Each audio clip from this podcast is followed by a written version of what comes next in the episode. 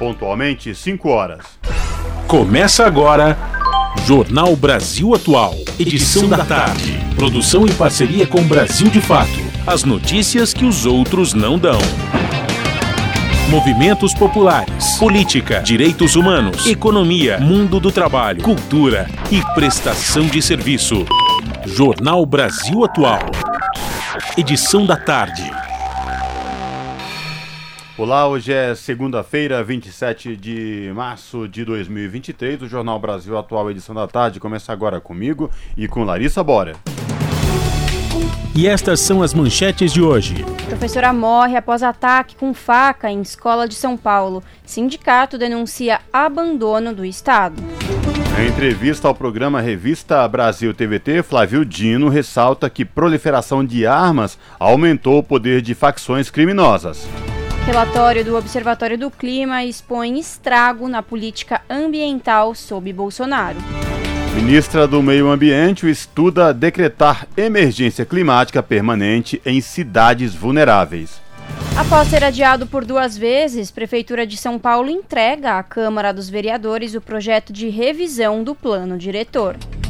Wagner Freitas assume o SESI e defende reindustrialização e fim de juros extorsivos. Governo Lula lança a campanha Brasil contra Fake. Site está no ar e tem o objetivo de combater desinformação e notícias falsas. E a Agência Brasileira de Promoção e Exportações e Investimentos deve anunciar acordos comerciais com a China na próxima quarta-feira. Levantamento da Fiocruz aponta que o Brasil está abaixo da meta de vacinação contra o HPV. Participe do Jornal Brasil Atual, edição por meio dos nossos canais no Facebook, facebook.com barra Rádio Brasil Atual. Ou pelo Instagram, arroba Rádio Brasil Atual. Você participa também pelo Twitter, arroba RA Brasil Atual. Ou pelo nosso WhatsApp, o número é 11 96893 7672. Você está ouvindo? Jornal Brasil Atual, edição da tarde. Uma parceria com Brasil de Fato. Na Rádio Brasil Atual tempo e temperatura.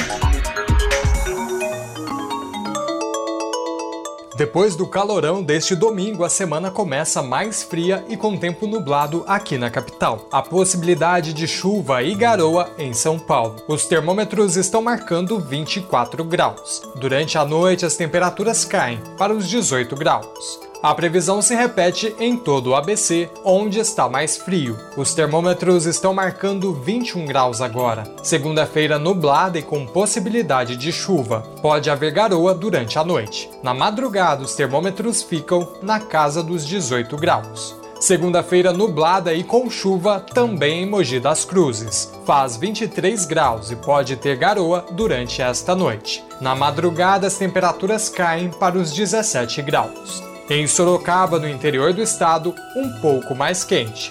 Faz 27 graus e com previsão de pancadas de chuva para esta tarde e noite. Na madrugada, as temperaturas caem para os 19 graus. Daqui a pouco eu volto com a previsão do tempo para esta terça-feira.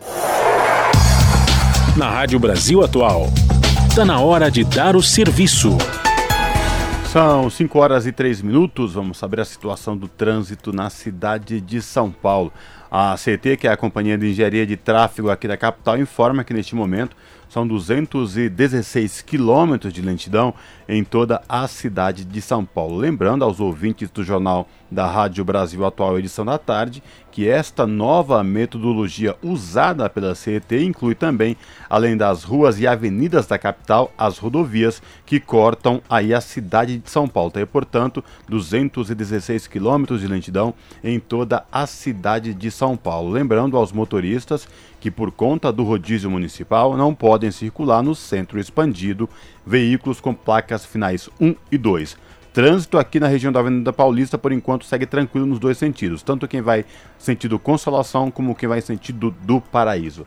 Larissa Borer e a situação do metrô e trens aqui da capital. Bora lá, Cosmo. Segundo o site do metrô, todas as linhas operam em situação normal. Mesma coisa, segundo o site da CPTM, Companhia Paulista de Trens Metropolitanos. Todas as linhas operam em situação normal. E Cosmo, as estações Palmeiras, Barra Funda e Luz da CPTM recebem espetáculos em comemoração ao teatro nos dias 27, hoje e 29, quarta-feira, das 7 às 8 da noite, a apresentação Cyber Nômades, encenações e hábitos do cotidiano das pessoas na cidade de São Paulo.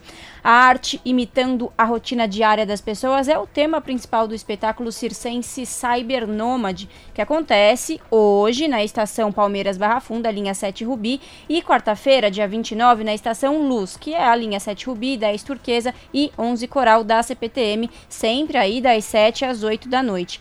O evento, promovido em homenagem à arte do teatro, traz o humor do circo com a performance de dois palhaços que vão interagir com os passageiros ao longo do show. E Cosmo, como que está a situação das rodovias nesta segunda-feira? Olá, Larissa Borer e ouvintes do Jornal da Rádio Brasil Atual, edição da tarde. A Ecovias, que é a concessionária que administra o sistema Anchieta Imigrantes, informa que quem deste neste momento pela rodovia Anchieta vai ter que ter um pouco de paciência lá no entroncamento, porque o trânsito está congestionado. Isso do quilômetro 36 ao quilômetro 42, todo congestionado aí na Anchieta. Já quem desce pela rodovia dos imigrantes, trânsito tranquilo, sem nenhum problema para o motorista. A mesma situação se repete desta tranquilidade quem vem da Baixada rumo ao ABC e à capital, tanto pela rodovia Anchieta como rodovia dos imigrantes.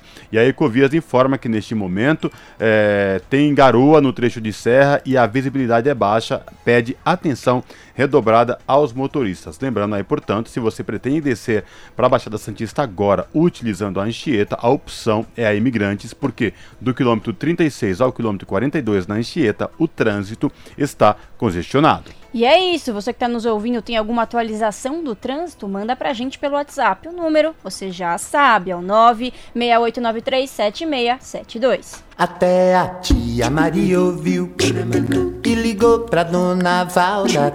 Sintoniza no dia. A Rádio Brasil Atual, lá tem jornalismo de verdade. E tem música de primeira, 100% brasileira. Sem preconceito e sem jabá. É a Rádio Popular de um povo sem medo de viver e de cantar. Avisa a todos, dá um salve, manda um zap. Essa rádio é nossa voz. Brasil Atual 98.9. Fábio Balbini, o mestre da mesa. Jornal Brasil Atual. Edição da tarde. São 5 horas mais 7 minutos. Professora morre após ataque com faca em escola de São Paulo. Sindicato denuncia abandono do Estado. Adolescente invadiu escola e atacou outros três professores e dois estudantes que ficaram feridos. Os detalhes com Pedro Daniel Lamir. Uma professora morreu e pelo menos quatro outras pessoas ficaram feridas depois que um adolescente de 13 anos invadiu uma escola da capital paulista. Ele atacou professores e estudantes com uma faca nesta segunda-feira, dia 27. O adolescente responsável pelo ataque foi apreendido. O caso aconteceu na Escola Estadual Tomásia Montoro, no bairro de Vila Sônia, zona oeste da cidade de São Paulo. Câmeras de segurança dentro das salas de aula registraram parte dos ataques e mostraram quando o adolescente atingiu uma das vítimas pelas costas. Uma das pessoas atingidas, a professora Elizabeth Teneiro, de 71 anos, chegou a ser socorrida, mas não resistiu aos ferimentos. Outros três docentes e dois estudantes foram levados a hospitais da capital paulista para atendimento. Um dos alunos ficou ferido ao tentar imobilizar o agressor. O outro não foi ferido, mas entrou em estado de choque. Segundo relatos colhidos pela Agência Brasil, o jovem responsável pelos ataques discutiu com outro estudante na última semana, além de proferir ofensas racistas. Desde então, ele tinha afirmado que faria um massacre na escola. Uma professora de educação física conseguiu imobilizar o adolescente. Segundo o secretário de Segurança Pública de São Paulo, Guilherme Derrite, se não fosse a ação dessa professora, certamente a tragédia teria sido muito maior. O governador do estado de São Paulo, Tarcísio de Freitas, que está em viagem ao exterior, se manifestou pelo Twitter. Ele disse que os esforços do poder público estão concentrados em prestar socorro às pessoas feridas e oferecer acolhimento aos familiares.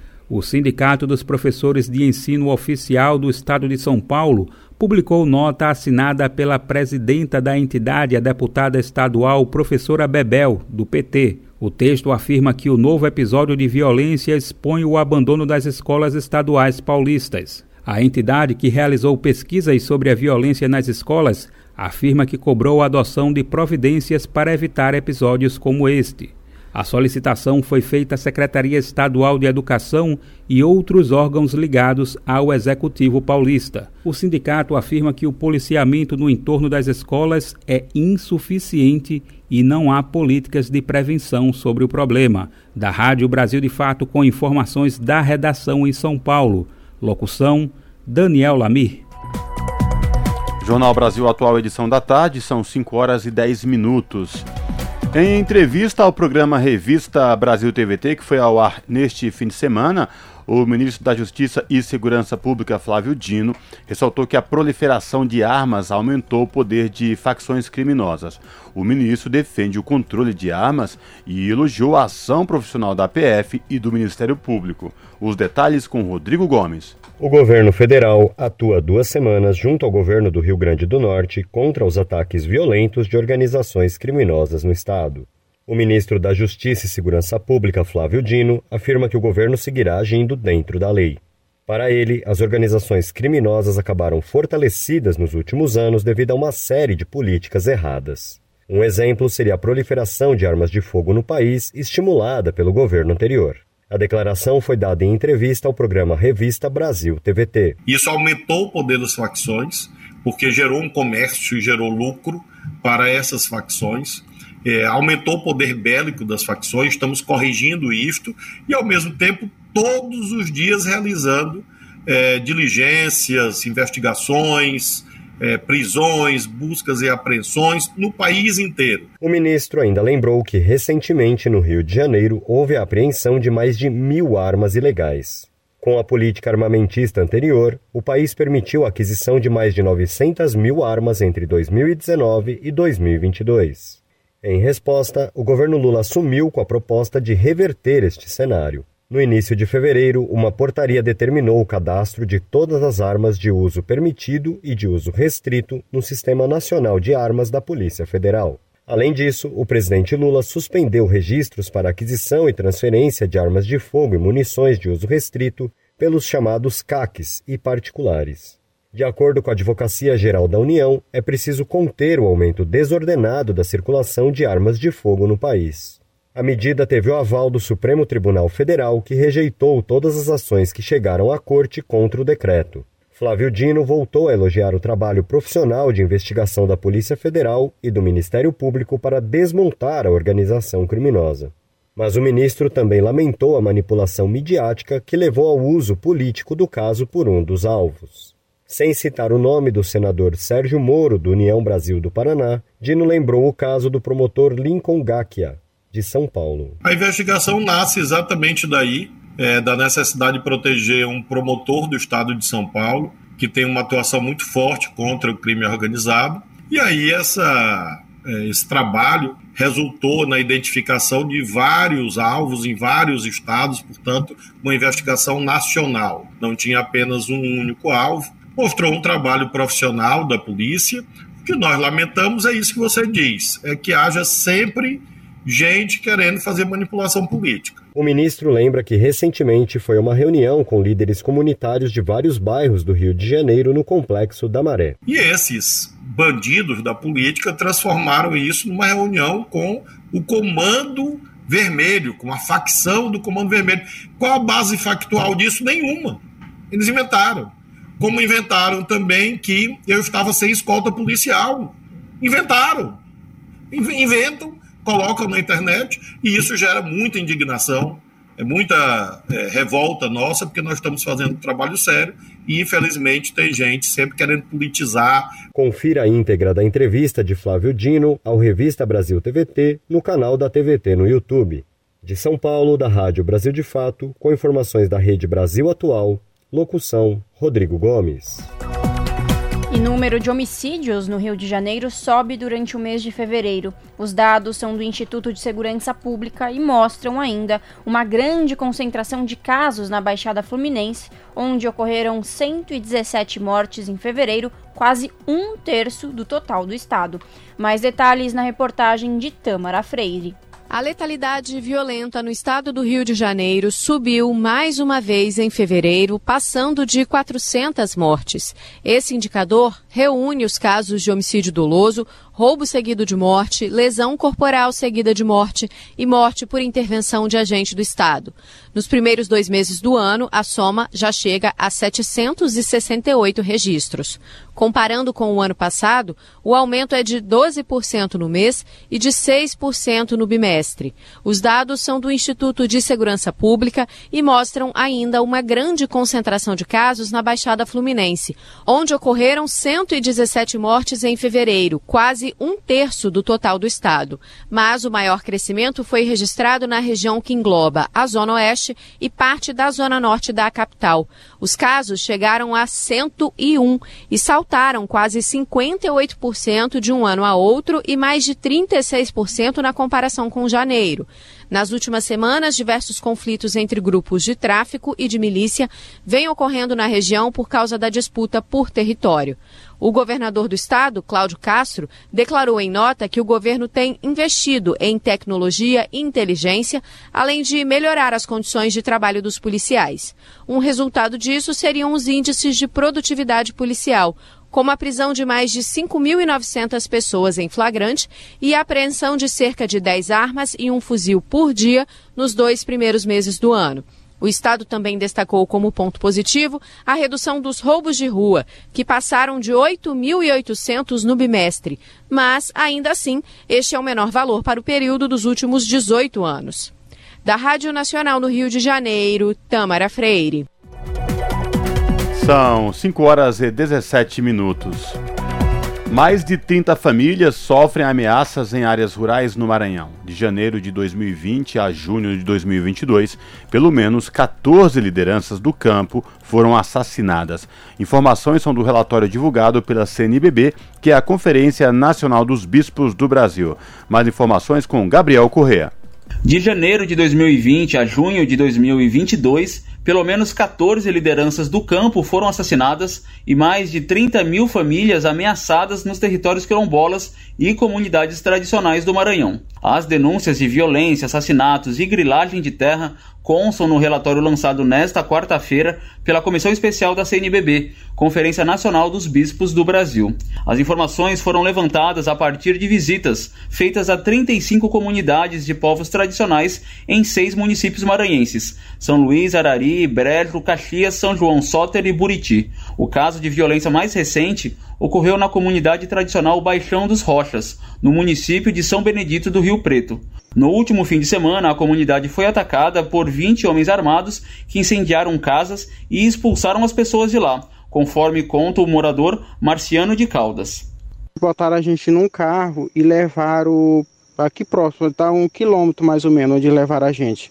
Esse horário aí a gente ficou lá no meio do campo, lá no meio do nada, com eles armados assim em cima da gente para a gente não correr. Aí um dos momentos mais tristes foi esse, meu filho agarrado na mão da avó dele, dizendo que ele não queria perder ela, porque ele só tinha ela de vó. Porque as outras todinhas já faleceram. Ele disse, vó, vó, fica forte, vó. Eu não quero te perder. A polícia abriu inquérito para investigar a ação.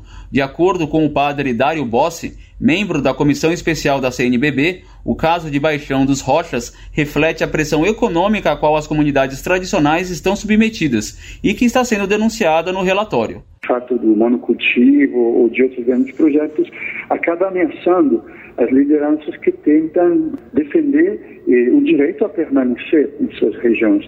Isso é fruto de uma falta eh, de escuta das comunidades e também de uma deficiência em todo aquilo que é o processo de licenciamento ambiental e da obtenção da licença social, digamos, para a instalação ou para uh, o avanço desses grandes projetos. Uma das principais recomendações do relatório é que o INCRA, Instituto Nacional de Colonização e Reforma Agrária, conclua com rapidez os processos de regularização fundiária de todas essas dezenas de comunidades escutadas pela CNBB em junho do ano passado. O INCRA informou que depois de seis anos de cortes orçamentários e paralisação das políticas voltadas para a área, o Instituto retomou no início de 2023 o diálogo com representantes dos territórios quilombolas e outras comunidades tradicionais e povos originários. Em relação à cobrança destacada no relatório sobre as comunidades de São João do Soter, o órgão aguarda a elaboração dos estudos de delimitação e identificação da área. Da Rádio Nacional em São Luís, Gabriel Correa. Jornal Brasil Atual, edição da tarde, são 5 horas e 20 minutos. Porque dobrou o número de trabalhadores imigrantes resgatados do trabalho escravo no Brasil. Em 2021, a Divisão para Erradicação do Trabalho Escravo registrou 74 resgates. No ano passado, foram 148 casos. Os detalhes com Pedro Estropaçolas. O número de trabalhadores imigrantes resgatados da escravidão contemporânea dobrou no Brasil. Em 2021, a Inspeção do Trabalho registrou 74 resgates. No ano passado, foram 148 casos. Os dados geram alerta para quem atua diretamente com essa população vulnerável. Há um mês, um grupo de 24 trabalhadores venezuelanos foi resgatado de condição análoga à escravidão em Rio do Sul, em Santa Catarina. Junto às famílias, os trabalhadores viviam sem cozinha, colchões e água suficiente. Segundo o Grupo Especial de Fiscalização Móvel, eles trabalhavam na construção de alojamento de galpões. Dois bebês gêmeos recém-nascidos e com quatro dias de vida e outros menores de idade também foram retirados do local. Os venezuelanos resgatados em Rio do Sul chegaram em Santa Catarina por meio da Operação Acolhida. Alguns já estavam há quatro anos no Brasil. Para Maurício Krepski, uma das falhas da força-tarefa coordenada pelo governo federal com apoio do Acnur é não ter monitorado com efetividade o destino dos venezuelanos após a chegada ao Brasil, durante o processo de interiorização. Havia necessidade de um controle maior. Houve dois casos realmente de empresas que submeteram trabalhadores a trabalho escravo, tendo trazido eles da, lá da fronteira da operação acolhida até esses locais de origem. Foram dois casos em São Paulo e o mais recente agora em Santa Catarina. E isso já foi motivo de conversa nossa com os integrantes da operação para que houvesse uma maior, um maior cuidado na análise da, da empresa que está solicitando essas, essas vagas de emprego. Professor da UFABC, Luiz Felipe Magalhães, acredita que a operação acolhida, carro-chefe da política migratória no governo Bolsonaro, pode ser lida como um avanço do capital sobre a mobilidade humana. Não existe acompanhamento do Estado a partir do momento em que a operação acolhida leva o imigrante venezuelano para uma cidade interior. E é justamente ali aonde começam as formas mais precárias de trabalho. E nisso atuam não só empresas pequenas, como também grandes empresas. Então nós temos grandes cadeias, especialmente da indústria de alimentos, especialmente de frigoríficos, especialmente da agroindústria, que se beneficiam dessa tutela que o Estado exerce sobre a migração e que, portanto, transfere os seus custos para o Estado, para nós, para todos nós. Todos nós pagamos por uma atividade de recrutamento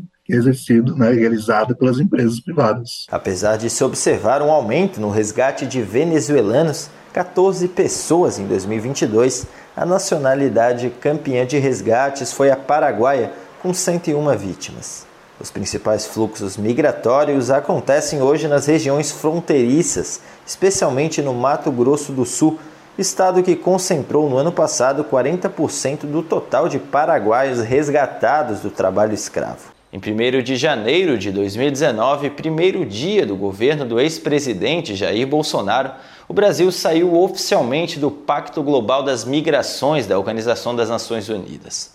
A medida reduziu o nível de responsabilidade do Estado brasileiro com os estrangeiros que entrassem no país.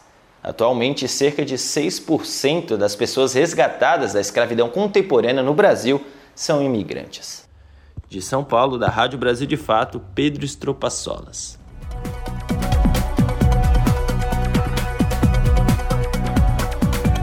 E agora, no Jornal da Rádio Brasil Atual, vamos conversar com Vitor Nuzzi, que é repórter do portal da Rede Brasil Atual, redebrasilatual.com.br. Oi, Vitor, boa tarde, tudo bem?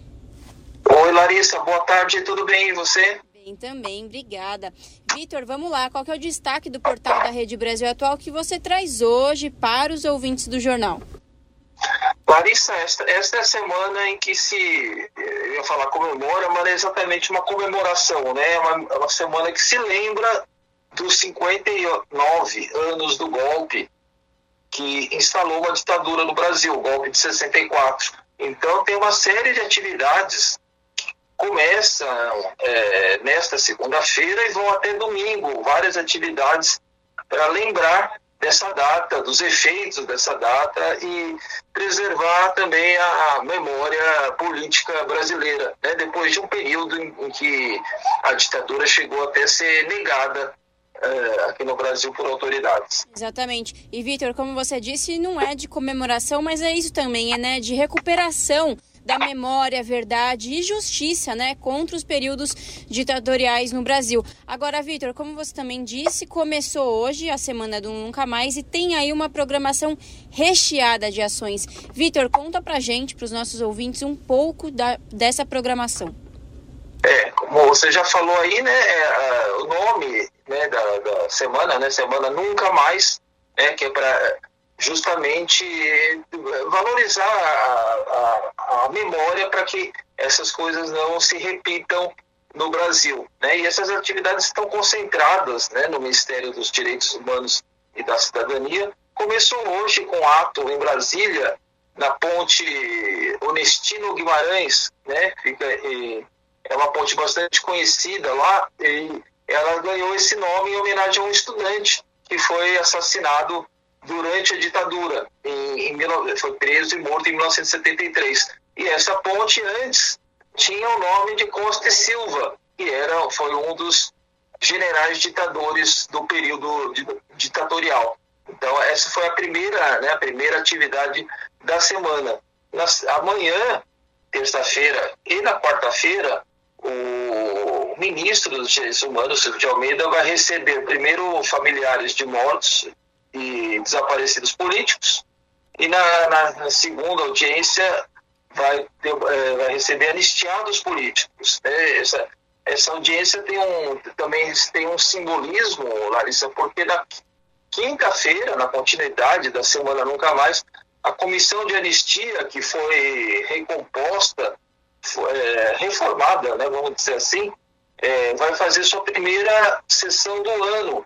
E, vai ser é uma sessão bastante esperada, porque certamente muitos casos que foram sistematicamente negados pelo governo anterior vão ser revistos, né, casos de pedido de, de reconhecimento de anistiado político, que inclui ou não é, reparação financeira, ou às vezes é só o reconhecimento, né, declaração da pessoa como anistiada política, né, então, vamos lembrar que no, no, no, governo que passou, a comissão de anistia foi completamente desmontada, né? E foi é, e o governo incluiu pessoas, inclusive, que negavam a ditadura ou, ou eram até simpatizantes, o que é um contrassenso para uma comissão que, que, tá, que tem como finalidade rever é, casos ocorridos durante a ditadura, né? Não dá para você colocar pessoas lá que acham que, que não houve ditadura ou então que a ditadura foi algo bom para o país. Né? Foi, mas foi o que aconteceu nesses anos. E com isso, quase todos os pedidos de, de anistia foram negados pela antiga comissão. E, e grande parte desses pedidos agora vai ser revista pela nova comissão. Vitor, é, só para a gente lembrar, né, essas coisas realmente a gente não pode esquecer, até para a gente não errar, a gente não, né, mas a população brasileira não errar é, a, no futuro. Quantas vezes durante o mandato de Jair Bolsonaro ele defendeu a ditadura militar em, seu, em seus discursos, né? Nossa, é, a gente perde a conta, né, Larissa? E, e isso e outras coisas, né? É, ele chegou a falar falando da questão do, das ossadas, né, tanto do, do, Araguaia ali como do Perus, ele chegou a debochar, falou que, que quem gosta de osso é cachorro, né, e outras barbaridades do tipo. E vamos lembrar que que durante a sessão do impeachment, né, aquela famosa sessão do impeachment em 2016, quando ele era ainda deputado, ele louvou o, o torturador mor né, do regime, que era o Brilhante Ustra, né, que, que foi, que foi um, reconhecido pela justiça, inclusive, né, e, e tem aí como, tinha como presidente, tinha no presidente um, um fã assumido. Né? Ele também recebeu no Palácio do Planalto Sebastião Curió, que era um outro personagem muito conhecido da ditadura, né? Então, não faltaram exemplos, né, de apoio, não só eh, de defesa, de apoio mesmo ao regime que a gente teve a partir de 1964 até 1985. Exatamente, atitudes bem repulsivas, né, Vitor? Mas vamos lá. É, essa semana do Nunca Mais, ela termina no domingo com a terceira caminhada do silêncio pelas vítimas de violência do Estado. É isso mesmo? É isso mesmo, né? Essa, a primeira caminhada ela foi feita até como uma resposta justamente a isso que a gente vinha falando, né? É, no, no, primeiro ano do, do antigo governo, é, houve assim, uma defesa muito exacerbada do, do golpe de 64, né, se, se dizia até que ia haver comemorações oficiais, né, que é uma coisa que também não, não poderia acontecer quando a gente lembra que, que, que esses, os atos cometidos foram considerados, são considerados crimes pelo direito internacional, né, e isso passou também pela Comissão da Verdade, embora nenhuma daquelas resoluções tenha sido implementada até hoje. E essa, a, a primeira caminhada foi feita, foi feita com muito, foi muita gente, umas 10 mil pessoas, né, até como uma resposta à, àquela situação de, de louvor ao golpe. Né? Então, essa terceira caminhada do silêncio agora tem esse espírito, né? são, são parentes, é, simpatizantes, opositores da ditadura que fazem exatamente isso, né? A caminhada é, não tem discurso, né? É uma caminhada pelos, pelas ruas do parque, com cartazes, com faixas, mas é, em absoluto silêncio em respeito à memória daqueles que é, foram vitimados pela, pela violência do Estado e para lembrar que essa violência do Estado permanece até os dias atuais. Uhum. E vai ter a participação do ministro dos Direitos Humanos, Silvio Almeida, né, Vitor? O Ministério dos Direitos Humanos e da Cidadania está concentrando esses atos, né? Mas a gente vai ter, inclusive, fora da Larissa, fora da agenda, agenda oficial, outras atividades aí pelo país. Vai ter o lançamento de um documentário na quinta-feira chamado Memória Sufocada, que fala é, desse período. A gente vai ter atividades aqui na no Faculdade de Direito da Universidade de São Paulo, lá do São Francisco, debates que vão falar sobre né, a questão também das redes sociais, das fake news. Então, é um pouco para falar da né, recuperar a memória e mostrar a importância de, de se manter alerta para todas as ameaças totalitárias que pairam sobre nós. Perfeito. Bom, tá aí para conferir na íntegra essa reportagem e ter acesso a outros conteúdos, acesse o site do portal redebrasilatual.com.br. Vitor, muito obrigada e uma boa semana. Obrigado a você, Larissa. Boa semana para você e para os ouvintes. Falamos aqui com o repórter Vitor Nuzzi no jornal Brasil Atual. As notícias que os outros não dão. Jornal Brasil Atual. Edição da tarde. Uma parceria com Brasil de Fato. Jornal Brasil Atual, edição da tarde, são 5 horas e 33 minutos. A posse simbólica do novo presidente do Conselho Nacional do SESI, Wagner Freitas, na tarde desta segunda-feira, teve como ingrediente a nova bateria de críticas à taxa dos juros. Além do próprio Wagner, o presidente em exercício, Geraldo Alckmin, engrossou o ataque. Vamos trabalhar para baixar porque não tem nenhuma razão, não tem demanda que justifique o maior juro do mundo, disse Alckmin, que também é ministro do Desenvolvimento, Indústria, Comércio e Serviços. Wagner Freitas, ex-presidente da CUT, assumiu a presidência do SESI em fevereiro, em substituição a Eduardo Eugênio Gouveia Vieira, da Federação das Indústrias do Rio de Janeiro, a FIRJAN. Para Freitas, o desenvolvimento tem que ser inclusivo e moderno, sustentável do ponto de vista socioambiental, garantindo distribuição de renda. Nesse sentido, emendou o presidente do SESI que os trabalhadores e empresários não podem ser reféns de uma política de juros inadequada, extorsiva e equivocada. Na semana passada, o Comitê de Política Monetária, o Copom do Banco Central, manteve a taxa básica de juros, a Selic, em 13,75% ao ano. 5 horas mais 34 minutos. E após manobra governista na Assembleia Legislativa de São Paulo, aliados do governador do estado, Tarcísio de Freitas, venceram a batalha pelo protocolo da ICPIs.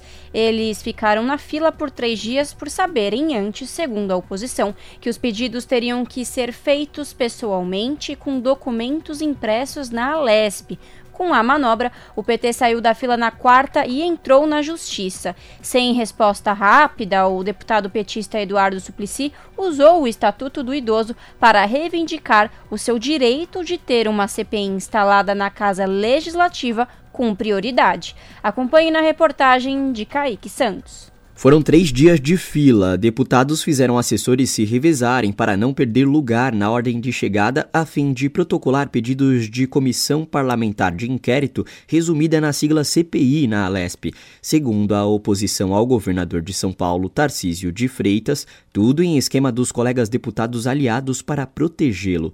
A oposição soube que os requerimentos e pedidos precisariam ser feitos pessoalmente apenas depois, quando vários deputados da base de governo já haviam garantido seu lugar, e os primeiros cinco deputados que conseguiram, na sexta-feira, protocolar seus pedidos de CPI foram três do PL, um do MDB e outro do PSD. Luiz Cláudio Marcolino, deputado estadual pelo PT e então líder interino da bancada do partido na Assembleia Legislativa, acompanhou. É, a base do governo protocolou né, as suas, uh, suas proposições, as suas, suas CPIs, mas a oposição também agora está protocolando, mesmo sabendo que é, pela ordem cronológica ou pela ordem da fila, do jeito que estava sendo estruturada, dificilmente a oposição, o PT, o PSOL, o PCdoB, a rede, vai conseguir ter uma, uma CPI que, que, tenha, que tenha o seu funcionamento. Nós já fizemos o protocolo, então a CPI foi protocolada é, na, assim, que abriu, assim que abriu o relógio, nós estamos questionando, inclusive, a ordem da FIA, estamos aguardando a questão judicial, o processo na justiça ao qual o deputado Marcolino se refere é o que questionou o rito feito presencialmente com formação de fila dominada pelos governistas. O Partido dos Trabalhadores determinou que seus deputados saíssem da fila quando decidiu judicializar o caso na semana passada. Até o fechamento desta reportagem, ainda não havia um posicionamento sobre isso, mas o PT foi além. Na sexta, o deputado Suplicy do partido tentou ir atrás do seu lugar prioritário na fila usando o Estatuto do Idoso. Suplicy tem 81 anos e fala sobre a reivindicação. Nós resolvemos apresentar nesta sexta-feira uma o, o, Estatuto do Idoso, o qual, uh, por lei aprovada pelo Congresso Nacional, indica que uh, aquelas pessoas que têm 80 anos ou mais devem ter os seus direitos prevalecidos em relação a todas as demais pessoas, inclusive aquelas de 60 anos ou mais. Houve tumulto com a proposição do deputado. Suplicy protocolou a CPI sobre o tiroteio em Paraisópolis no ano passado, durante campanha do atual governador do estado de São Paulo. Tendo eu assinado um dos requerimentos uh, com mais com um total de 32 assinaturas, uh, que, que diz que será importante averiguar o que é que aconteceu de fato naquele episódio havido no ano passado em Paraisópolis, onde uma pessoa foi morta e onde estava presente, inclusive, o atual uh, governador eleito Tarcísio de Freitas. Não teve decisão sobre o Estatuto do Idoso fazer com que a CPI de Suplicy tivesse prioridade por causa da idade dele. Se o Estatuto do Idoso não ser levado em consideração e a Justiça entender que o processo de protocolos da CPI aconteceu normalmente, a oposição deve ficar com os quatro anos da legislatura sem nenhum caso investigado em comissão, porque em quatro anos, até 2026, os primeiros casos a avançarem devem ser apenas dos deputados aliados do governo governo. Além do caso de Paraisópolis, eles protocolaram outros casos que podem ficar sem ser apreciados pela Casa Legislativa. O deputado Marcolino cita alguns deles. Tem a CPI da DR, da CDHU, né, a CPI né, que vai estar tá investigando também né, o, o monotrilho, a CPTM, né, as concessões né, da, das linhas do metrô, que todas elas são CPIs que, que vai fazer um levantamento das necessidades que o povo do Estado de São Paulo tem para entender né, os problemas que essas empresas públicas estão gerando né, de prejuízo para a população. Então, é um pouco do que nós gostaríamos que fosse protocolado. O PT ainda vai aguardar a decisão da Justiça e não pretende desistir de levar pelo menos alguns dos casos para a CPI neste período de mandato dos deputados. Kaique Santos, Rádio Brasil Atual e TVT. Jornal Brasil Atual, edição da tarde, são 5 horas e 40 minutos. O governo Lula lançou campanha Brasil contra Fake. O site já está no ar e tem o objetivo de combater desinformações e notícias falsas, como a de que o executivo fechou, por exemplo, com portas da transposição do São Francisco. A reportagem é de Ana Lúcia Caldas. Em um mundo cada vez mais conectado, como fugir das fake news e da desinformação? Como produzir e compartilhar mensagens com responsabilidade? aparecem né, mensagens muito absurdas que você sabe de cara que é uma fake news, como o limão cura a Covid, ou tomar um chá todo dia em jejum vai curar o câncer ou prevenir do câncer. São coisas muito absurdas. Nem todo mundo consegue, como Milena Teles, de 23 anos, reconhecer o que é absurdo nas redes sociais. Para ensinar crianças, jovens e adultos, especialistas apontam a educação midiática como caminho e também como solução para mudar resultados, como da pesquisa da OCDE, Organização para a Cooperação e Desenvolvimento Econômico, divulgada no ano passado, que mostra que 67% dos jovens de 15 anos aqui no Brasil não distinguem fatos de opiniões. Jade Percarce, pesquisadora do Sou Ciência da Unifesp, a Universidade Federal de São Paulo, concorda com essa dificuldade. Para a pessoa adulta já é difícil, às vezes, sem ter uma prática ou sem ter uma orientação de checagem de fato, saber quando uma informação verdadeira ou falsa, ou se é rumor, boato, ou se ela corresponde né, a, um, a um fato que está sendo noticiado, imagina para crianças e para os adolescentes. O conceito de educação midiática não é novo. Surgiu em 1960 e desde lá a preocupação tem sido sempre a mesma: a manipulação dos meios. Patrícia Blanco, presidente do Palavra Aberta, instituto que coordena um programa de formação de professores e envolvimento da sociedade na educação midiática, fala da importância dessa formação. À medida em que o cidadão, e aí o jovem, passa a saber reconhecer a informação, saber o propósito daquela informação que chega até ele, saber reconhecer a fonte, o porquê que aquela informação chegou até ele, saber fazer uma busca, saber verificar de onde veio aquela informação, adquirindo as competências para saber produzir conteúdo de forma que ele se aproprie das tecnologias para melhorar a sua autoexpressão, melhorar o seu protagonismo, ele vai participar melhor da sociedade. Para o secretário João Brant, da Secretaria de Políticas Digitais do Governo Federal, a formação digital deve ser mais abrangente.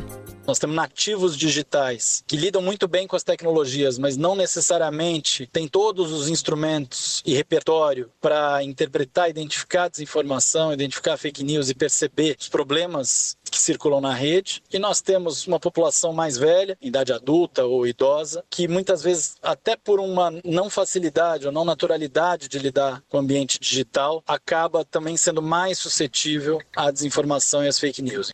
Segundo João Brant, a Base Nacional Comum Curricular já prevê o tratamento do tema de forma transversal e com conteúdos eletivos nas escolas. Apostamos muito na educação midiática, tanto do ponto de vista formal como informal, ou seja, tanto em parceria com o MEC, na articulação com as secretarias de educação, quanto em relação a atividades de promoção de cursos, oficinas, conteúdos mais rápidos, como chave para enfrentamento do problema da desinformação no país. Para o secretário, o momento é de produzir conteúdos e de formar professores. Segundo Patrícia Blanco, começam a surgir políticas públicas em nível estadual, como no caso de São Paulo, que abriu espaço para a formação de professores e a inclusão da temática no currículo. Em outros, como Minas Gerais, Rio Grande do Sul, Goiás e Ceará, também já há iniciativas. E na próxima reportagem, o algoritmo. Você pode não saber, mas é ele que diz para o mundo digital o que nos dizer. Com produção de Michele Moreira, sonoplastia de Jailton Sodré e edição de Paula de Castro, da Rádio Nacional em Brasília, Ana Lúcia Caldas. A gente acabou de ouvir a reportagem da Ana Lúcia Caldas, da Rádio Nacional de Brasília, falando do site que o governo Lula lança de combate às fake news. Você entra no site govbr barra Brasil contra fake. O endereço é gov.br Brasil contra fake, aí é possível checar se um conteúdo recebido é fake news. O portal tem passo a passo de como denunciar notícias falsas nas próprias redes sociais.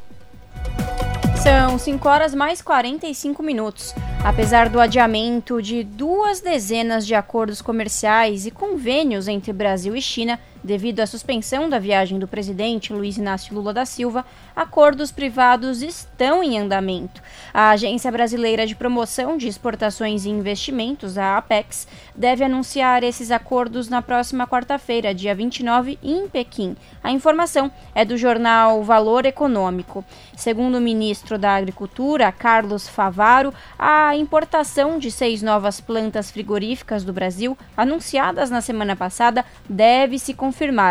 Muitos empresários que participariam das conversas paralelamente às agendas de Lula já tinham chegado a Pequim antes de ser anunciado o cancelamento do presidente. O chanceler Mauro Vieira, que iria no sábado direto para a capital chinesa de Los Angeles, nos Estados Unidos, já retornou ao Brasil. Ele chegou na noite de sábado em Manaus em um avião da Força Aérea Brasileira e de lá rumou para Brasília. Assim, nova data da viagem do chefe de governo brasileiro e da retomada do encontro Brasil-China depende agora da agenda do próprio presidente Xi Jinping, assim como do primeiro-ministro e do presidente da Assembleia Popular Nacional. O governo da China mantém contato com o Planalto para o reagendamento da visita. Lula seria o primeiro chefe de Estado recebido por Xi Jinping desde sua reeleição no dia 10 de março. São 5 horas e 47 minutos. Foi entregue à Câmara pela Prefeitura de São Paulo na semana passada o projeto de revisão do plano diretor. A revisão deveria ter sido no fim de 2021, mas foi adiada duas vezes. O plano diretor visa orientar o crescimento e o desenvolvimento urbano organizando melhor os espaços de todo o município e garantindo a melhoria da qualidade de vida da população. Porém, há pontos no projeto que deixam dúvidas sobre o poder cumprir o real objetivo dele. Parlamentares, em especial, defendem discussões a respeito desses pontos na fase de apreciação pela Casa Legislativa da capital paulista. Acompanhe na reportagem de Kaique Santos. A Câmara Municipal de São Paulo analisa o texto do projeto de revisão do plano diretor desde a última terça-feira, dia 21, após a entrega pela Prefeitura. Conforme o novo texto proposto, a política de desenvolvimento urbano da capital deve ser orientada pelos Objetivos de Desenvolvimento Sustentável, os ODSs, da ONU, que fazem parte da chamada Agenda 2030. Entre eles estão metas como reduzir impactos ambientais diversos, como combater o aquecimento global e levar saneamento básico para todo mundo. Um dos ODSs tem como medida principal tornar as cidades e os assentamentos humanos inclusivos, seguros, resilientes e sustentáveis. Algumas das propostas de Ricardo Nunes, prefeito de São Paulo, deixam dúvidas se vão ao encontro desses objetivos, segundo especialistas. Na revisão, 140 novos parques são previstos, na intenção de equilibrar a relação entre construções e áreas verdes da cidade. Só que o número é menor do que no plano que está em vigor, destaca o urbanista e professor da USP, Nabil Bonduque. Ele foi relator do atual plano, inclusive aprovado em 2014. O plano diretor aprovado previa 167 novos parques. É, alguns deles já são existentes, né? Cerca de cento e poucos já são existentes e outros eram parques previstos. Alguns poucos parques nesses nove anos foram implantados, como por exemplo o Parque Augusta, como por exemplo o início, é, o Parque da, da Chácara do Jockey, é, mas grande parte é, dos uh, parques que estavam previstos não foram implantados. E agora a gente viu uma redução. Os parques eles têm um papel importantíssimo para a cidade. É, inclusive ele é um, podemos dizer assim, ele é um contraponto, uma contraposição a, a, ao adensamento que é necessário. Né? É importante adensar a cidade, em alguns lugares, como nos eixos, é importante haver verticalização, mas em contrapartida é importante que existam outros lugares da cidade aonde a gente não tem a construção, temos áreas verdes. No plano enviado pelo prefeito Ricardo Nunes, mais garagens são previstas em regiões com o metrô. A ideia do Poder Executivo Municipal é desestimular a oferta de microapartamentos, unidades com 30 metros quadrados ou menor, porque com o aumento desses apartamentos, o número de garagens também cresceu e, consequentemente, incentiva incentiva o uso do carro. Segundo a lei atual, em áreas próximas de estações de metrô e de trem e também de corredores de ônibus, onde o aumento populacional em prédios é incentivada na legislação, garagens podem ser construídas para cada apartamento de forma gratuita, sem que seja considerada área computável da construção. Com a mudança pela revisão da prefeitura, o incentivo vai abranger um apartamento a cada 70 quilômetros quadrados, mas Nabil diz que a modificação também não é boa. Traz mais carros para eixos do transporte público. Bonduque diz que o projeto apresentado com ajustes é tímido. O que nós verificamos é que a quantidade de garagens que está sendo produzida nos eixos de estruturação próximo ao transporte coletivo é um número Uh, tal, na verdade, é um número muito grande de garagens, muito acima do que se esperava. Né? E o que seria importante nessa revisão é trazer medidas efetivas para controlar o número de garagens. E, e o projeto, na verdade, ele é muito tímido em relação a isso. É, na verdade, o que nós vamos ter aí é a continuação de um processo de uh, construção nos eixos que uh, inclui uma quantidade muito grande de garagens, inclusive com uma, uma, uma um ponto muito, muito grave, é, que é se permite a construção de apartamentos maiores desde que se pague uma outorga onerosa mais alta. Né? E acredito, a outorga onerosa é uma questão importante, mas ela não pode ser determinante para que se construa aquilo que não deve ser construído, né? ou seja, apartamentos maiores nos eixos, pagando outorga mais cara, não é desejável, uma vez que o objetivo do eixo é se ter mais gente morando e menos carros circulando. O Plano Diretor Estratégico de São Paulo é uma lei municipal aprovada em julho de 2014 que orienta o desenvolvimento e o crescimento da cidade até 2029. Ele foi elaborado com participação da sociedade, que também é incentivada a colaborar nas discussões e assembleias na Câmara, onde o projeto está agora. A vereadora Silvia Ferraro, da bancada feminista do PSOL, conta como funciona o trâmite para a revisão do PDE. O projeto chegou na Câmara Municipal na segunda-feira à noite. Ele já foi debatido é, um, um, pouco da, dessa parte da tramitação na Comissão de Política Urbana, que inclusive o presidente já indicou um relator. Ele vai passar por audiências públicas e depois dessas audiências públicas vai ser feito um relatório, um projeto substitutivo, né, que deve abarcar as sugestões dessas audiências públicas e vai ter um novo texto que vai ser apreciado novamente pela Câmara Municipal com mais algumas audiências públicas. A revisão do plano diretor volta a ser discutida após dois adiamentos. Era para ter sido feita no final de 2021, mas com pressão da oposição e organizações da sociedade civil por causa da pandemia, o Ministério Público recomendou ao prefeito de São Paulo, Ricardo Nunes, adiar as discussões. A nova data limite para envio do plano com alterações ficou para 31 de julho do ano passado. Porém, depois a Câmara prorrogou o prazo para o próximo 31 de março neste ano. Silvia Ferraro, vereadora do PSOL, que também faz parte da Comissão de Política Urbana, que cuida da tramitação do projeto, espera que um número maior de audiências públicas sejam feitas e que a sociedade possa participar ainda mais. Nós estamos propondo 47 audiências públicas. Quando o plano diretor foi elaborado em 2014, foram 45 audiências públicas feitas pela Comissão de Política Urbana. Nós estamos propondo agora 47 porque duas audiências do Executivo não foram realizadas.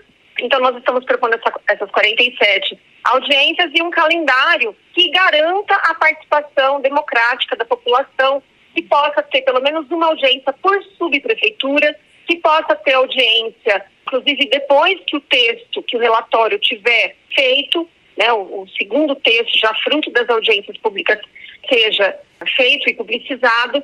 Então, nós estamos propondo que haja o um máximo de democracia e participação popular. Depois das audiências públicas na Câmara, sai um relatório com o um novo texto, um substitutivo para ser apreciado e votado em plenário pelos vereadores em duas ocasiões diferentes. A votação deve acontecer até o meio do ano e, em seguida, aprovado pelos parlamentares, o projeto avança para a sanção da Prefeitura Paulista.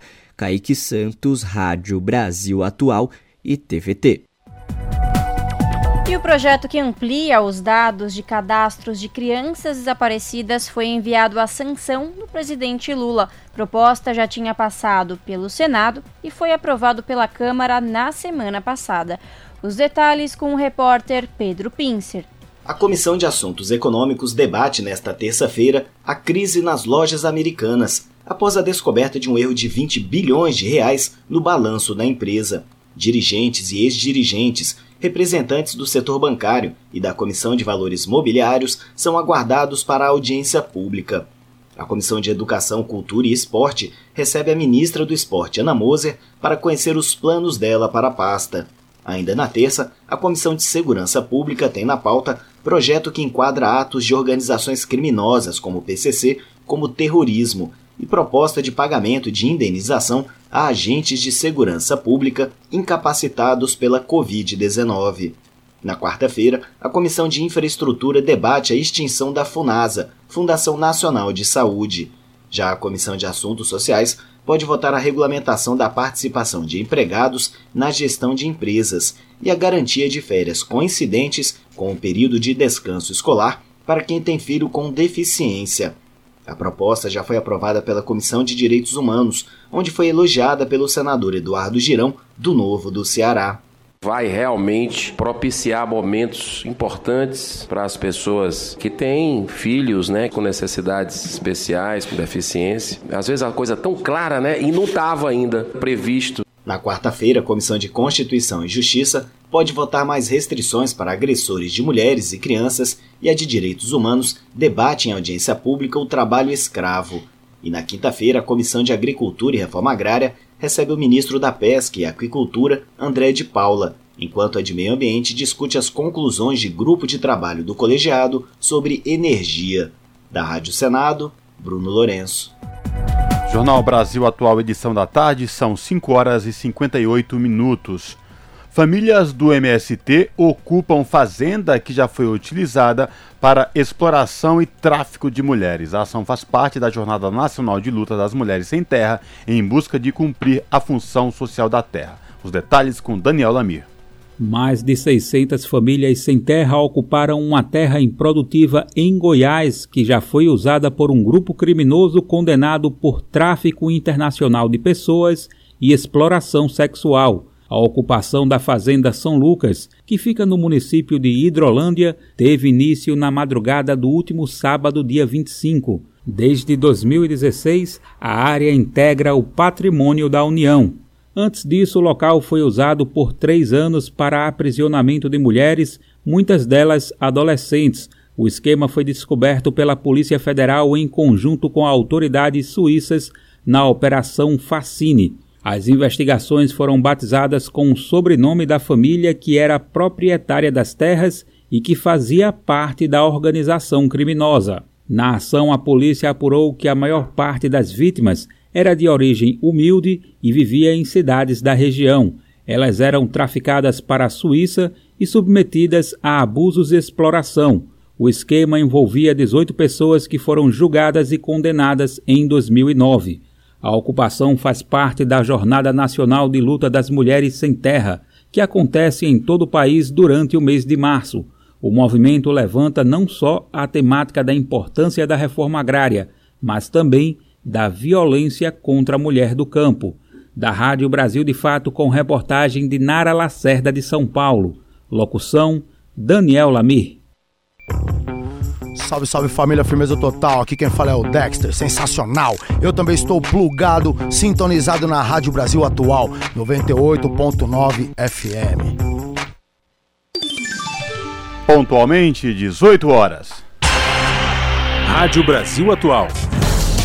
Para sugestões e comentários, entre em contato conosco por e-mail redação@jornalbrasilatual.com.br ou WhatsApp DDD 11 96893 7672. Acompanhe a nossa programação também pelo site redebrasilatual.com.br.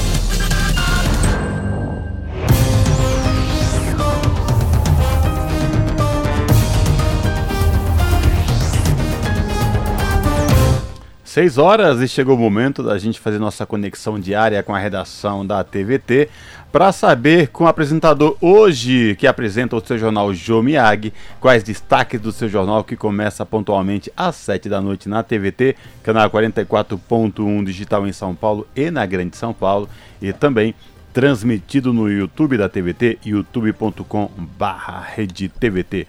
Olá, Jô, boa noite. Quais destaques de hoje do seu jornal? Olá Cosmo, Larissa e ouvintes da Rádio Brasil Atual. A gente abre o seu jornal com uma reportagem que mostra o programa Morar Primeiro, que dá moradias para pessoas em situação de rua do centro de São Paulo. É uma iniciativa gerida pela paróquia São Miguel Arcanjo, do padre Júlio Lancelotti, e pela organização social FICA. Também falamos sobre um relatório que mostra o desastre que foi a política ambiental no governo Bolsonaro. O estudo lançado pelo Observatório da Mineração e pelo Monitor Sinal de Fumaça detalha o desmanche da fiscalização e violações de direitos. O pessoal do Rio mandou uma reportagem bem bacana sobre um projeto que documentou as histórias de vida de moradores da favela da Rocinha através da comida. É isso aí, gente. Essas são algumas das reportagens que exibiremos hoje no seu jornal, que começa às sete da noite. Para assistir é fácil, é só ligar a TV na TVT canal 44.1 aqui na Grande São Paulo. E também dá para assistir ao vivo pelo nosso canal no YouTube, que é youtube.com barra TVT. Até mais, pessoal! Jornal Brasil Atual, edição da tarde. Uma parceria com Brasil de Fato. 18 horas mais 2 minutos. E está aberta a consulta a lote residual da restituição do imposto de renda. Contribuintes que caíram na malha fina já podem consultar o recebimento no site da Receita Federal. Os detalhes com Talita Pires. A Receita Federal está disponibilizando a consulta dos lotes residuais de restituição do imposto de renda de pessoa física de março deste ano. No total, serão contemplados mais de 94 mil contribuintes que caíram na malha fina e já acertaram as contas com o leão. O pagamento deve cair na conta informada na declaração do imposto de renda no próximo dia 31 de março. O valor total que será pago a estes contribuintes será de 300 milhões de reais. Para realizar a consulta, é necessário acessar a página da Receita Federal. O endereço é www.gov.br barra Receita Federal. Repetindo, www.gov.br barra Receita Federal. Na sequência, é só acessar o item Imposto de Renda e, em seguida, clicar em Consultar a restituição. Também é possível conferir acessando o aplicativo da Receita Federal, que pode ser baixado de forma gratuita no Google Play ou na Apple Store. Os valores ficarão disponíveis para saque no Banco do Brasil pelo prazo de até um ano. De São Paulo, da Rádio Brasil de Fato, com reportagem de Mariana Lemos. Locução: Talita Pires. Esse é o Jornal Brasil Atual, edição da tarde. Uma parceria com Brasil de Fato. Jornal Brasil Atual, edição da tarde, são 6 horas e 4 minutos. Após visitar áreas atingidas por alagamentos em Rio Branco e Manaus, a ministra do Meio Ambiente e Mudança do Clima, Marina Silva, disse que o governo debate internamente a edição de um decreto para reconhecer estado de emergência climática permanente em 1.038 municípios mapeados como mais vulneráveis a eventos extremos, sejam de seca ou de fortes chuvas. A afirmação da ministra foi dada na capital do Amazonas, onde enchentes provocadas pelas chuvas do sábado fizeram 172 famílias perderem suas casas. Em entrevista coletiva ao lado do ministro da Integração e Desenvolvimento Regional, Valdez Góes, Marina afirmou que a ciência já permite prever que eventos extremos devem continuar. A ministra explicou que o objetivo da decretação de emergência permanente é permitir que obras preventivas, como de estudos de solo, de drenagem e trabalhos de assistência social, possam ser adiantados. Ela também afirmou que, em alguns casos, até mesmo a remoção de população de áreas de risco deverá ser planejada e executada. A ministra disse ainda que o governo deverá criar um instrumento permanente com comitês e equipes de monitoramento e acadêmicos para supervisionar a aplicação dos recursos públicos. A ideia é garantir a transparência nos gastos públicos que a decretação de situação de emergência acarreta, já que o poder público não fica obrigado a cumprir a lei de licitações. E relatório expõe estrago na política ambiental sob Bolsonaro. O documento do Observatório do Clima mostra a dinâmica do desmonte e elenca medidas a serem tomadas por Lula. Os detalhes com Gabriela Moncal um mandato presidencial sem nenhuma terra indígena demarcada. Mais que isso, com aumento nas invasões e as atividades do garimpo ilegal nessas áreas. Esse é um dos legados do governo do ex-presidente Jair Bolsonaro, do PL, para o meio ambiente. Em quatro anos, houve ainda o maior aumento de desmatamento na Amazônia e a maior alta nas emissões de gases estufa em 19 anos no país. Também chama atenção no governo anterior a redução de quase 40% das multas por desmatamento na região amazônica. Esses e outros dados foram apresentados pelo Observatório do Clima nesta segunda-feira, dia 27. As informações estão compiladas no relatório chamado Nunca Mais Outra Vez. A publicação é o último volume da série da organização sobre a necropolítica ambiental praticada por Bolsonaro de 2018 a 2022. O documento aponta ainda para o crescimento significativo da violência no campo e como o Brasil reduziu a ambição climática estipulada no Acordo de Paris. Em 2021, o número de assassinatos no campo bateu recorde. Foram 36 pessoas, representando um aumento de 71% em relação a 2020. Um dos pontos que mais chamou atenção no relatório é o baixo valor da média anual de liquidação orçamentária nos últimos quatro anos. 2,8 bilhões de reais. É a média mais baixa no setor ambiental dentre os sete mandatos presidenciais disponíveis no sistema de orçamentos das gestões federais. em 2022, o Ministério do Meio Ambiente liquidou apenas cerca de 2 bilhões e meio de reais, o montante mais baixo desde 2000. O documento conta com textos de Márcio Astrini, secretário executivo do Observatório do Clima. Ele afirma que a destruição ambiental e ações genocidas contra povos indígenas promovidas pela gestão Bolsonaro foram planejadas e cumpridas de forma consciente. Astrini cobra investigação e punição aos responsáveis para que, em suas palavras, o Brasil não se esqueça e para que nunca se repita. O documento elenca ainda medidas fundamentais a serem tomadas pelo governo Lula do PT para reverter o desmonte da política ambiental dos últimos anos. Um dos pontos defendidos é barrar o chamado Pacote da Destruição, que é um conjunto de projetos de lei que tramitam no Congresso Nacional. Além disso, anular a licença prévia da BR-319, que fez o desmatamento aumentar em 122% na região amazônica. De São Paulo, da Rádio Brasil de Fato, com reportagem de Pedro Stropaçolas. Locução: Gabriela Moncal. Jornal Brasil Atual, edição da tarde, são 6 horas e 8 minutos. O Brasil afina conceito de Museu da Água em Conferência Global da ONU. A reportagem é de Ana Paula Loureiro. O conceito de um museu da água existe há quatro anos e nasceu numa associação de engenheiros da companhia que distribui água a mais de 22 milhões de habitantes de São Paulo, no Brasil. Para eles, o novo local de preservação e cultura deve ficar pronto até 2024. A ideia evoluiu até a ambição de chegar a países de língua portuguesa, de acordo com a presidente da Associação de Engenheiros da Sabesp, Viviana Borges, em declarações à ONU News. Olha como é importante a água e como faltava um espaço para as pessoas terem acesso a esse conhecimento. Então, em 2019, eh, começamos aí com o conceito de criar um museu para conscientizar a população, um museu contemporâneo, que vai sim mostrar o passado e toda a evolução tecnológica, mas para fazer as pessoas refletirem de uma forma interativa, né? A especialista contou que a Conferência da Água em Nova York é um momento para dar asas a esse potencial e fazer chegar o conceito a outras nações, com destaque para as de língua portuguesa. A iniciativa já recebe apoios para implantação. Museu onde as pessoas interajam e consigam refletir sobre as ações agora, os efeitos causados de poluição e as ações que poderiam dar uma melhor condição de vida para nós mesmos e para as outras pessoas.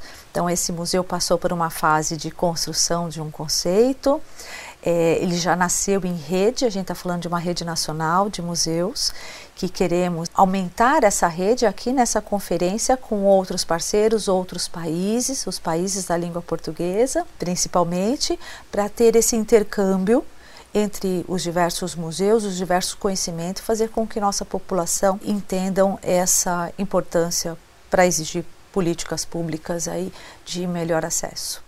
O Objetivo de Desenvolvimento Sustentável, número 6, prevê garantir a disponibilidade de água e sua gestão sustentável e saneamento para todos. No contexto de uma mega cidade, há benefícios em partilhar práticas e fatos com outras áreas de menor dimensão, segundo Viviana. O benefício é direto. A partir do momento que a gente tem espaço discutindo o tema água e a importância da água, enaltecendo o tema, a gente chama a atenção das autoridades de uma forma necessária para investimentos. Então, queremos com isso agregar diversas empresas, que as empresas invistam nesse mundo mais sustentável, com ações mais sustentáveis, que beneficiem a sociedade, que beneficiem a nossa, o nosso recurso natural, que a gente consiga fazer com que as pessoas racionalizem, usem de modo racional a água para distribuir para mais pessoas o tempo todo. No novo espaço de experiências interativas, os visitantes poderão conhecer o histórico e os benefícios da água.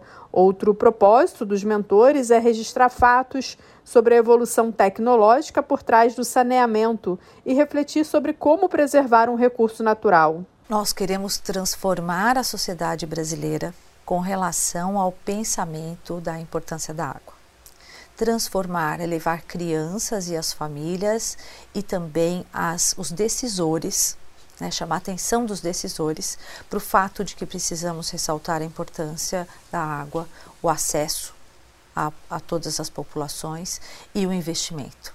Como falei, no Brasil nós temos um desafio enorme e ainda temos um agravante que são as mudanças climáticas para se discutir, para colocar na pauta. Viviana Borges declarou que, para um tema de interesse global, a convergência entre vários setores e países é necessária. Então, precisamos da união de todos e a consciência de todos para que isso aconteça. E acreditamos que, num curto espaço de tempo, essas crianças, os visitantes, porque São Paulo é um lugar cultural, atrai visitantes do mundo inteiro e muitos do Brasil. Esperamos que todos os visitantes saiam desse museu conscientes para uma transformação bem significativa e que acreditamos muito. A Conferência da Água termina nesta sexta-feira. Da ONU News em Nova York, Ana Paula Loureiro. Você está ouvindo? Jornal Brasil Atual, edição da tarde. Uma parceria com Brasil de Fato Indiciado por assédio sexual, o presidente do CREMERGE, Conselho Regional de Medicina do Rio de Janeiro, se afasta do cargo. No ano passado, Munhoz deixou a presidência do CREMERGE por 88 dias após a denúncia do assédio, crime que teria ocorrido em 2021. Mais detalhes na reportagem de Cristiane Sampaio. Indiciado pela Polícia Civil por assédio sexual a uma técnica de enfermagem, o cirurgião ortopedista Clóvis Munhoz, de 72 anos, pediu o afastamento definitivo da presidência do CREMERGE, o Conselho Regional de Medicina do Rio de Janeiro. Esta é a segunda vez que ele se afasta do cargo, só que agora alegou razões profissionais. No ano passado, Munhoz deixou a presidência do CREMERGE por 88 dias após a denúncia do assédio, crime que teria ocorrido em 2021. A técnica de enfermagem fazia parte da equipe do médico Munhoz e o acusa de fazer comentários de cunho sexual dentro do centro cirúrgico do hospital particular Glória Dor. A ocorrência só foi registrada no ano passado. O inquérito já foi concluído, mas voltou para a delegacia do bairro do Catete porque o Ministério Público do Estado pediu novas diligências à Polícia Civil. O CREMERGE abriu uma sindicância para apurar a denúncia e o processo tramita em outra regional. A medida, segundo a entidade, é para garantir a imparcialidade e a isenção do processo administrativo. A partir desta segunda-feira, o presidente do CREMERGE é o urologista Guilherme Nadais, que ocupava o cargo de vice-presidente. Da Rádio Nacional no Rio de Janeiro, Cristiane Ribeiro. São 6 horas e 15 minutos. Homens precisam entender o significado do consentimento, é o que diz a fundadora do Me Too no Brasil. O movimento global atende vítimas de violência e assédio sexual. Brasileira destaca avanços e desafios trazidos pelas novas tecnologias. Da ONU News em Nova York, quem traz os detalhes é Mayra Lopes.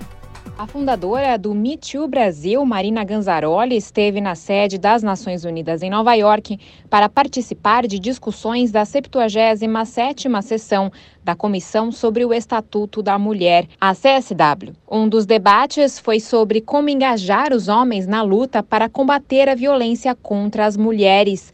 Nesta entrevista ao ONU News, ela diz que eles são parte fundamental desse processo. Mas um painel muito bacana falando sobre como conseguimos garantir é, o engajamento dos homens nessa conversa. É, a gente está sempre falando sobre isso, é, não adianta a gente né, ficar pregando para convertida, a gente fala muito com as meninas, com as mulheres, como denunciar, quais são os seus direitos, né, como buscar ajuda, mas por outro lado, a gente precisa falar com os homens sobre o que são limites, sobre o que é consentimento, é, sobre que masculinidades queremos construir, né, que paternidades queremos construir. O Me Too é um movimento global que busca ajudar vítimas de violência sexual a romperem o silêncio. Ao lado de outras entidades, Marina Ganzaroli participou dos eventos do Pacto Global da ONU, que reúne empresas e organizações em busca dos Objetivos de Desenvolvimento Sustentável. A fundadora explica como o tema da CSW deste ano, focado na participação justa e segura das mulheres e meninas no espaço virtual, se conecta com o trabalho feito pela entidade o tema desta CSW é, é para nós é extremamente é, é, importante e afinado com a nossa missão, precisamente porque o Me Too Brasil surge em um contexto de pandemia de Covid-19 em que vimos a violência doméstica, intrafamiliar e sexual escalonar, né, não só no Brasil, mas em todo o mundo, e ao mesmo tempo com as vítimas isoladas, sem poderem acessar os equipamentos públicos de saúde e segurança. O objetivo do movimento Me Too Brasil é amplificar a voz de sobreviventes, dar visibilidade aos relatos de abuso sexual e suporte para meninas e mulheres. Como Marina Ganzaroli explica, durante os momentos mais críticos da pandemia, a entidade disponibilizou ferramentas online para garantir que as vítimas pudessem buscar apoio. E o Me Too Brasil utiliza uma ferramenta da Web 2, né, utiliza uma ferramenta uh, que só é possível graças à inovação tecnológica para acessar essa vítima, acessar essa sobrevivente e viabilizar o acolhimento adequado uh, e o encaminhamento aos equipamentos que uh, podem né, seguir com o processo ou com o tratamento de saúde que seja necessário. Então, quando a gente traz o tema né, é, da inovação tecnológica, da educação na era digital para o empoderamento de meninas e mulheres, né, de como a gente consegue usar as ferramentas que a, a, a era digital, o digital, nos trazem para o enfrentamento da violência contra a mulher e para o avanço dos direitos humanos, é, é, é precisamente esse o lado positivo né, da internet e dos recursos tecnológicos nessa, nessa luta, nessa bandeira. A fundadora do MeToo no Brasil destacou os dois lados dos avanços tecnológicos. Enquanto as plataformas descomplicam a busca por ajuda, elas também criam outros tipos de crime. Marina Ganzaroli explica como o surgimento de violência online movimentou no Brasil a necessidade de novas legislações temos um outro lado, né? acompanhamos ao longo dos, né, da última década também o desenvolvimento de outras formas de coação, de constrangimento, de violência que se usam é, da, dos recursos digitais para fazê-lo. Assim como no Brasil tivemos a tipificação, inclusive, de vários novos crimes, como a disseminação não consentida de imagens, né, a famosa pornografia de revanche ou a sextorção. Mas, por um outro lado, a tecnologia também permite a disseminação de conhecimento sobre direitos humanos das mulheres mulheres e também a, a, o acolhimento e a ajuda usando recursos da Web3. A fundadora do Me Too no Brasil afirma que o WhatsApp, muito utilizado no país, é uma das principais ferramentas no atendimento de vítimas, que por vezes ficam isoladas, têm medo ou desconfiança do sistema de justiça. Da ONU News em Nova York, Mayra Lopes. Você está ouvindo? Jornal Brasil Atual, edição da tarde uma parceria com Brasil de Fato. 18 horas mais 20 minutos. E o coro Luther King prestou homenagem no último sábado aos três anos de morte do seu regente, o maestro Martinho Lutero Galate de Oliveira. O coro interpretou a peça Requiem do compositor francês Gabriel Fauré. O grupo foi criado pelo maestro em 1970 e dirigido por ele por 50 anos. O expoente da música, um dos maiores maestros do mundo, do país, aclamado no Brasil e no mundo. Confira na reportagem de Camilo Mota.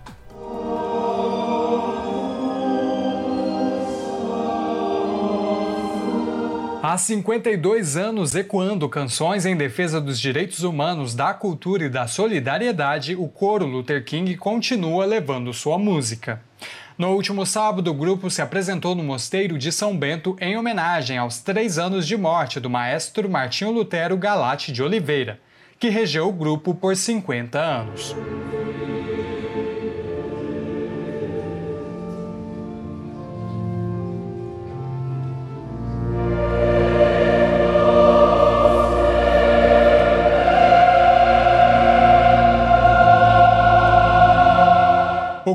Apresentou a obra Requiem, criada pelo compositor francês Gabriel Fauré, um arranjo da missa católica em latim.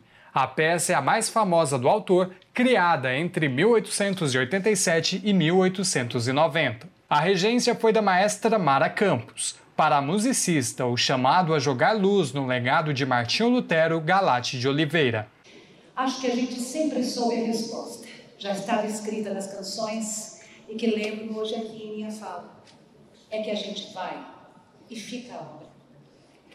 Fica nas vozes, nos gestos, nas ideias e engenhos. Tenho compreendido que isso é sobre bem mais do que te guardar sobre sete chaves. Trata-se sim de abrir todas as portas e janelas, passagens e portais para que a luz entre e ilumine os espaços que você ocupa em cada uma das pessoas aqui hoje. 90 músicos se apresentaram, algum deles sem muito tempo para ensaiar, como relatou Jacir dos Santos, integrante do coro há mais de 20 anos. uma obra para Martinho Lutero Galati e o retorno do coro ao mosteiro e as apresentações públicas impossibilitadas pela pandemia. Foi o Lutero que me trouxe para esse mosteiro, né? Hoje eu falo que depois de três anos de pandemia, essa obra não somente foi para ele, mas também para o meu retorno, né? E o que eu posso dizer de Lutero? Somente que ele traz muitas emoções, muita vida, muita paz. E tudo que ele pregou pra gente, a gente procura mostrar com a música, com o canto. Essa é a essência. Essa é a essência do King. Um canto para mudar tudo. O grupo foi criado em 1970 por Martinho Lutero Galati de Oliveira e é o segundo coro autônomo mais antigo de São Paulo, um patrimônio da cidade. Lutero era mineiro de governador Valadares e desenvolveu projetos musicais no Brasil e no mundo, tendo sua história marcada pela regência. Num dos momentos trágicos da ditadura militar, o coro Luther King se apresentou no ato ecumênico em homenagem ao jornalista Vladimir Herzog, assassinado pela ditadura militar em outubro de 1975. 40 anos depois, Lutero relembrou aqui na Rádio Brasil Atual que a celebração foi um momento emocionante e que ousavam dizer o início da redemocratização do país. Uma homenagem ao gênio fundador do coro Luther King e ao coro, como relatou a musicista Cira Milani, companheira de Lutero e atual diretora do grupo. Maestro Martinho Lutero é um brasileiro raro, gênio e genial. Genial sua obra, sua vida, sua trajetória. 52 anos de atividade ininterrupta aqui no Brasil, mas não só. Pesquisa nos cinco continentes, o objeto de paixão do maestro, a música de todos os homens em todos os tempos e em todos os lugares. E desde a pandemia, nós não pudemos nos reunir aqui para justa e merecida homenagem para ele, mas também para nós, para o seu exército, exército de cantores. Hoje nós éramos 90, mas o maestro costumava reunir 3 mil cantores, por exemplo, na Catedral da Sé, para, através do canto coral, defender que a arte e a cultura são sempre arma e objeto de transformação. O jornalista João Paulo Chailot acompanhou o trabalho de Lutero e se tornou amigo do maestro. Um dos grandes maestros brasileiros e que atuou fora dos, do âmbito mais glamuroso que é da música de orquestra. Né? Ele optou pela música coral, que é, vamos dizer assim, um ramo mais pobre e menos glamuroso da música clássica. A opção dele e por isso talvez não tenha sido tão glamuroso. É o único brasileiro que foi reconhecido ou agraciado com a honraria de cidadão milanês depois do Carlos Gomes. Então, acho que isso diz bastante sobre a estrutura dele. Bonito, né? Esse requiem é lindo. A última vez que eu vim aqui no mosteiro, talvez tenha sido justamente com o Martinho fazendo a Buxtehude. Para mim é muito estranho, é como se ele estivesse presente. É muito imagino ele num diálogo em relação a tudo isso que foi tocado hoje. A celebração da vida de um grande músico, como colocou o Sérgio Gomes, diretor da Alboré. Um dos grandes maestros, grandes músicos, entre os maiores, e que morreu sem ter a visibilidade e o reconhecimento público que estava à altura do seu talento e do seu trabalho. Um dia ainda vão se debruçar sobre quem foi o Martinho Lutero e o que, que ele significou semente, de adubo, de água para o desenvolvimento da sociedade brasileira. As estudantes Amanda Gama e Fernanda Santos assistiram à obra. Para elas, um momento marcante. Eles falaram, né, foi a primeira vez que eles tiveram público depois da pandemia, então foi, foi muito emocionante. E a Mara, ela é muito teatral, muito... A energia dela é maravilhosa, então assim que ela começou a falar, eu já comecei a chorar. Uma tarde iluminada, como eles disseram. Bom, eu vim porque ela me chamou e achei maravilhoso, assim, foi muito bonito mesmo.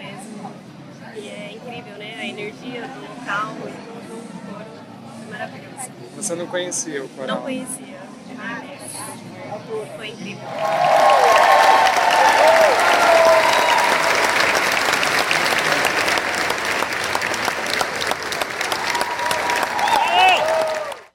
Camilo Mota, Rádio Brasil Atual e TVT. Se você gosta do nosso jornalismo independente e quer rever nossas entrevistas e reportagens, acesse o canal da Rádio Brasil Atual no YouTube. Nosso endereço é youtube.com/barra Rádio Brasil Atual. Ajude a nossa voz ser cada vez mais forte e ir cada vez mais longe. Inscreva-se em nossos canais, curta e compartilhe o conteúdo Rádio Brasil Atual e TVT. Rádio Brasil Atual e TVT. Compromisso com a notícia, compromisso com a democracia, compromisso com você na Rádio Brasil Atual. Tempo e temperatura. A terça-feira será de sol e muitas nuvens aqui na capital. Os termômetros vão ficar entre os 18 e 27 graus e há possibilidade de chuva durante a tarde e a noite. Terça-feira nublada e com chuva também no ABC. A previsão é de 10 milímetros de chuva para a tarde e a noite. Os termômetros vão ficar entre os 17 e 26 graus. Em Mogi das Cruzes também vai ter chuva nesta terça-feira. O tempo vai ficar nublado e com temperaturas entre 17 e 26 graus. Em Sorocaba, no interior do estado, o dia vai ser nublado e com possibilidade de pancadas de chuva à tarde e à noite. 10 milímetros. As temperaturas vão ficar entre os 19 e 29 graus. Camilo Mota, Rádio Brasil Atual. E termina aqui mais uma edição do Jornal Brasil Atual, edição da tarde, que teve a apresentação de Larissa Borer e Cosmo Silva. Nos trabalhos técnicos, Fábio Balbini. Você fica agora com Papo com Zé Trajano na Rádio Brasil Atual e TVT. E logo em seguida, o seu jornal na TVT. E após as 20 horas, a gente tem o que mesmo aqui na Rádio Brasil Atual, Larissa? Segunda-feira é dia de Circuito MPB com Klaus Porlan e José Luiz Camacho. Às 20 horas, aqui na Rádio Brasil Atual 98.9 FM. A gente volta amanhã a partir das 5 da tarde. Tchau!